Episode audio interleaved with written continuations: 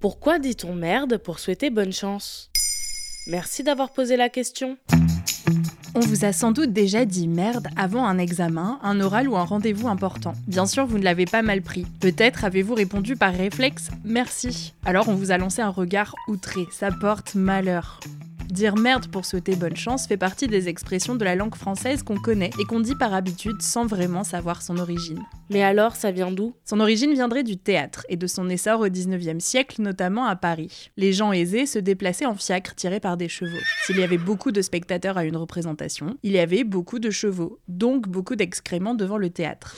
Souhaiter de la merde à un comédien, c'est donc lui souhaiter le succès. L'expression serait ensuite passée dans le langage courant, mais ce n'est qu'une hypothèse. Dans son livre Les mille et une expressions préférées des Français, Georges Planel dit que l'usage de merde serait tout simplement superstitieux. Souhaiter bonne chance pourrait attirer le contraire et donc porter malheur. Merde serait l'antonyme, le contraire absolu de la chance. Alors ce serait une façon de déjouer le mauvais sort. Ça expliquerait aussi pourquoi il ne faut pas répondre merci. Et depuis quand le mot est utilisé couramment dans la langue française? C'est très ancien. Le mot merde désigne vulgairement les excréments de l'homme ou des animaux. Le dictionnaire Le Trésor de la langue française atteste qu'il est utilisé pour exprimer la colère, le mépris, l'indignation ou le refus dès 1170. Mais c'est au 19e siècle qu'il trouve ses lettres de noblesse, si on peut dire, et qu'il devient l'un des mots préférés des Français, qu'on sert à toutes les sauces.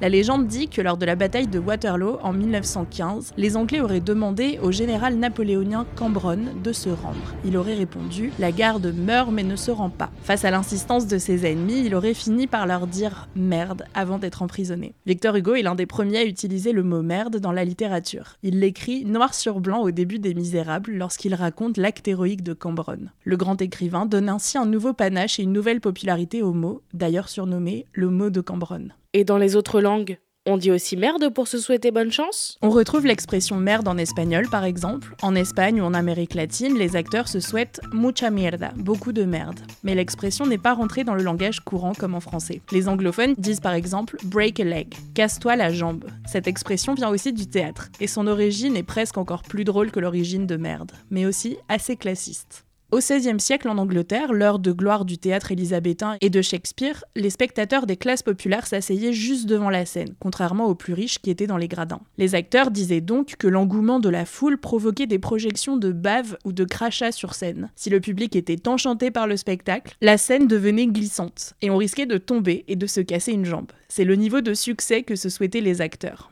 D'autres pays, comme l'Équateur, utilisent la variante rompete el brazo, casse-toi le bras. Voilà pourquoi on dit merde pour souhaiter bonne chance.